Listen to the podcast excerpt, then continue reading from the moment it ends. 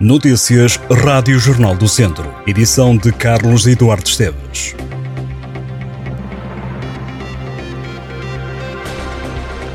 A coronel Dina Azevedo, que é natural de Mangualde, tomou ontem posse como comandante da base aérea do Montijo. É a primeira mulher a assumir este cargo. Dina Azevedo foi nos últimos seis anos assessora militar da Força Aérea junto do Presidente da República. A Coronel Dina Azevedo tem 50 anos, ingressou no curso de Ciências Militares e Aeronáuticas da Academia da Força Aérea em 1990, na especialidade de piloto aviador. Tem mais de 4.400 horas de voo. Entre 2002 e 2005 esteve ao serviço da NATO na Alemanha. O governo está a preparar uma nova redução do preço das portagens e um aumento da oferta de transportes públicos nos territórios do interior. As medidas estão incluídas no programa Trabalhar no Interior. Ana Brunhosa, Ministra da Coesão Territorial, disse que a ideia é, durante o primeiro trimestre de 2023, trabalhar um programa integrado que combine não só a descida das portagens, como consta do programa do Governo, mas também um programa de apoio para aumentar a oferta de transportes coletivos nestes territórios para que se diminua o uso do carro. Ouvido pela Rádio Jornal do Centro, o porta-voz da Comissão de Utentes da A25, A24 e A23, Francisco Almeida, diz que a promessa de redução das portagens das autoestradas no interior do país no primeiro trimestre do próximo ano não resolve nenhum problema e lembra que as cobranças vão subir de preço, fruto da inflação. A Comissão de Utentes da A25, A24 e A23 continua a defender o fim das cobranças em toda a região por não haver vias alternativas. Francisco Almeida lembra que esta é uma luta antiga e que já levou a estrutura a avançar com uma ação popular contra o governo.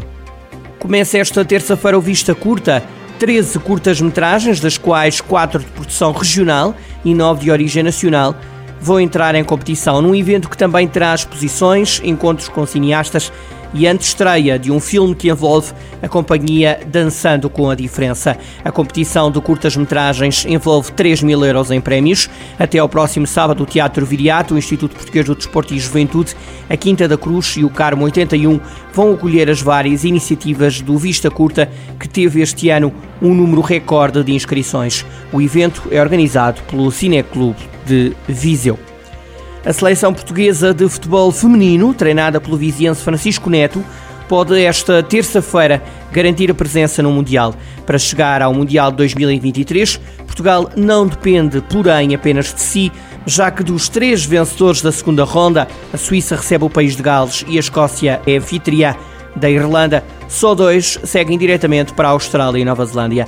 As duas seleções com mais pontos, contando a fase de grupos e o jogo de hoje, qualificam-se, enquanto que a que tiver menos pontos vai jogar um play-off intercontinental. Ora, nestas contas, Portugal não depende de si mesmo, falhando desde logo o operamento direto se a Suíça ganhar em casa ao país de Gales e a Irlanda ganhar na Escócia. Caso ganhe a Islândia e não consiga apurar-se hoje, Portugal disputa um play-off intercontinental que vai ditar as últimas três vagas na Nova Zelândia com China Taipei, Tailândia, Camarões, Senegal, Papua Nova Guiné, Haiti, Panamá, Chile e Paraguai.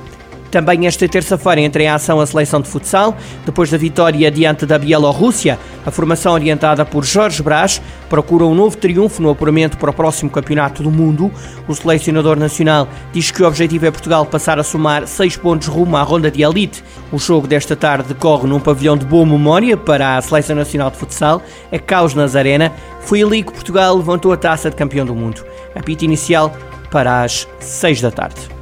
Marcaram-se 36 golos nos 12 jogos da jornada do fim de semana na primeira divisão distrital. Vamos conferir os resultados. Grupo Norte, Oliveira do Douro 4, Os Cereiros 0, Vila Maiorense 2, Arcos 0, Alvite 2, Boaças 0, Tarouquense 0, Parada 0. Lidera o Oliveira do Douro.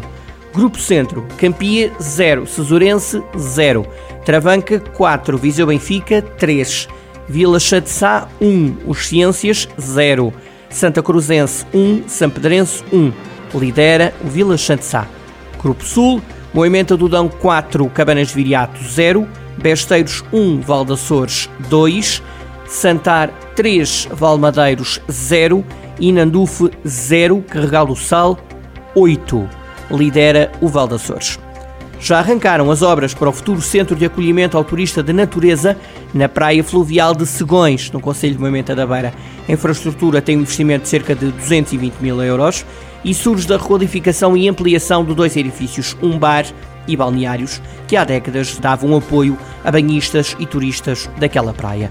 O centro de acolhimento vai ter vários espaços, como zonas onde os turistas podem sentar e descansar ou até balneários. Esta infraestrutura integra o Parque Paiva Natura, que inclui percursos pedestres, pedonais e automóvel, que permitem ao visitante conhecer a história de cinco aldeias, assim como a natureza e a biodiversidade do município.